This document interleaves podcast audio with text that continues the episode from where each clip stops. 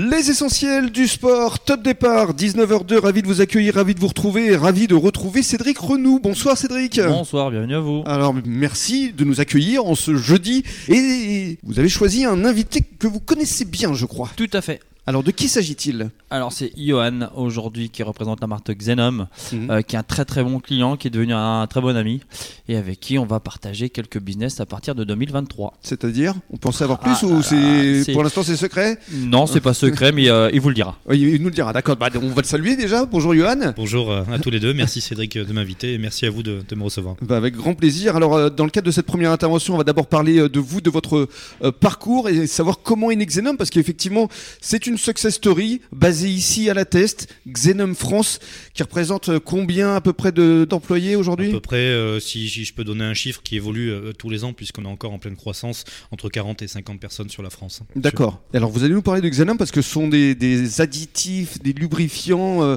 donc c'est un peu spécialisé, j'ai envie de dire. Mais avant cela, parlons de, de vous. Vous venez de Dordogne. Exactement, donc moi je suis natif de Dordogne, je suis arrivé sur le bassin d'Arcachon il y a à peu près 12 ans. Euh, Par amour? Par amour, effectivement. et, et par amour, je suis resté sur le bassin d'Arcachon et, et j'ai fait ma vie sur le bassin. Par amour pour le paysage, pour le coup.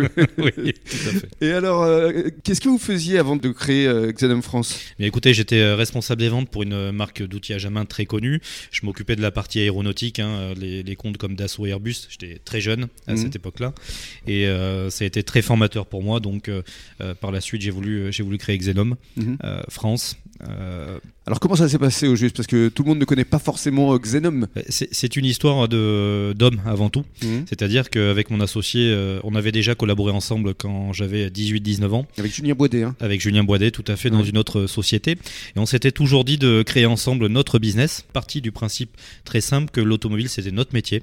Euh, on le maîtrisait parfaitement et qu'on souhaitait travailler dans ce milieu-là Mhm. avec euh, une marque qui était connue nationalement, voire internationalement. Mhm. Et alors, la particularité de, de Xenom, c'est que vous êtes euh, justement dans, dans l'éco-responsabilité, je crois. hein. Oui, tout à fait. On respecte euh, la partie éco-responsable et de plus en plus.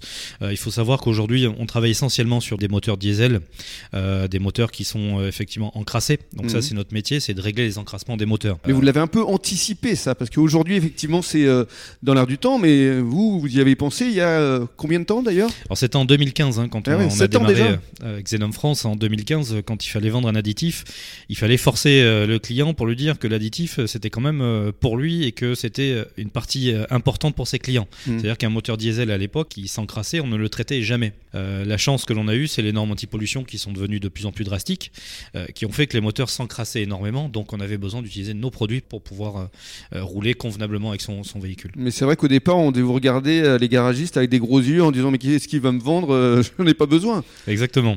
L'additif était très bien vendu euh, chez les centres automobiles. C'est-à-dire qu'un client euh, qui avait un problème d'encrassement son véhicule allait voir un centre auto. Mais nous, on est parti d'un principe simple, c'est que on voulait apporter une marque technique internationale même à des garagistes de proximité. Mhm. C'est-à-dire qu'on a démarré notre, notre commerce dans des campagnes Mhm. où les garagistes étaient très peu visités. Donc c'est vrai que l'additif n'était pas forcément utilisé. Et notre métier, c'était de dire, vous utilisez nos produits, mais on va vous aider à revendre nos produits auprès de vos clients.